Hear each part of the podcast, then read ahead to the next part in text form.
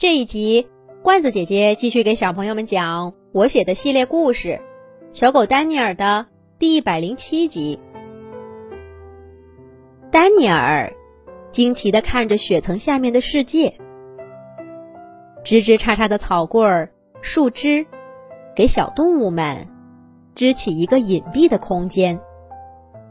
要不是这里太小了，丹尼尔真想钻进去看看，里面都有什么。威廉耐心的给他解释说：“这些草在夏天的时候长得很密实，到了秋天就变得枯黄干硬，但是依然缠在一起。一下雪，它们就能把雪花托住；只有少量把中间的缝隙堵住，让雪慢慢变硬，跟干草一块儿变成一个结实的底托。”再落下来的雪，就会落在它们上面，而它们下面呢，就是你看到的样子。像老鼠这种小动物，到了冬天就在下面住，又安全又暖和。除了吃东西，它们根本不出来。丹尼尔听了，忍不住有点羡慕，真好。要是我也能找一个这样温暖安全的地方住就好了。威廉又笑出声来。我们为什么要躲起来？我们注定了要在雪地上驰骋，躲起来不成胆小鬼了。咦，你还看什么呢？真想钻进去啊？那不如刚才就不拦着你。让你跳那个陷阱算了，比这儿宽敞多了。威廉看着丹尼尔，始终盯着那个洞穴，又开始调侃他。丹尼尔抬起脑袋说：“不是，我是觉得很奇怪。你不是说小老鼠这样的动物都住在雪层下面吗？怎么我们待了这么久？”连一只老鼠都没见到，我还是想去找刚刚追的那两只老鼠。虽然领教了丹尼尔的与众不同，但威廉还是被这个问题给惊到了。我说：“朋友，你是真不知道，还是在故意逗我呢？简直跟怀特叔叔一样。我们小时候。”他老是装出一副什么都不懂的样子，问这问那，其实根本就是在考我们。行，我就像回答怀特叔叔一样，回答你一遍：老鼠当然是因为看见我们才跑开的呀。谁不知道我们是树林里的霸王？难不成你想让老鼠跟你做朋友吗？可是他们就是我的朋友啊！丹尼尔认真的回答道。他依然坚信，那两只小老鼠就是毛毛和豆豆。威廉毫不客气的奚落他说：“是朋友，把你往陷阱里引的朋友吗？那我这个救你出来的算什么？是敌人喽？怪不得。”你刚刚要跟我打架呢！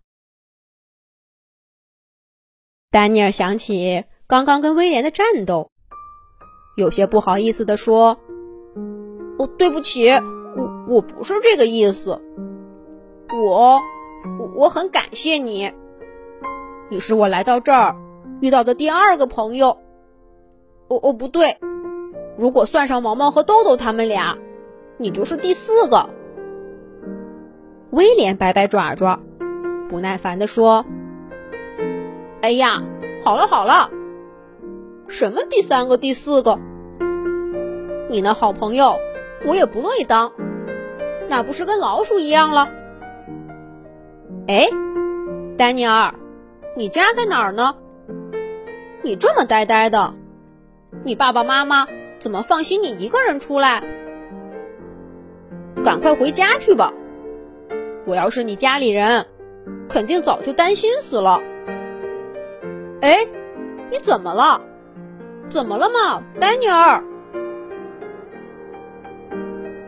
威廉提到家的问题，丹尼尔立刻把脑袋耷了下来，轻轻的说了一句：“我跟家人走丢了。”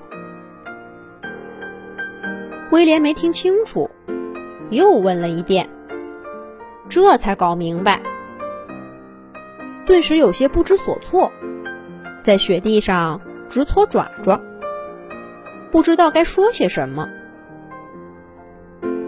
丹尼尔本想告诉威廉他跟婷婷的故事，可这个威廉跟他从前遇到的所有动物都不一样。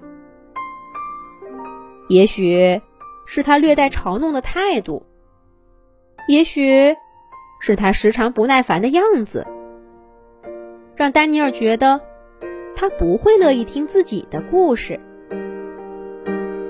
两只小狗。一个不乐意说，一个不知道说什么，只剩下尴尬的沉默。而打破这沉默的，是一阵咕噜咕噜声。威廉看着丹尼尔的肚子，扑哧一下笑了出来。哈哈，你肚子饿了。丹尼尔这才想起来。到这个树林里，已经一天一夜了。他还什么都没吃过呢，只是在口渴的时候舔过几口血。丹尼尔气鼓鼓地说：“这也有好笑的吗？”威廉止住笑，眯着眼睛看看自己的肚皮，对丹尼尔说道：“不好笑，不好笑。”我也饿了，走，我带你吃好吃的去。这冰天雪地的，威廉能带着丹尼尔吃些什么呢？下一集讲。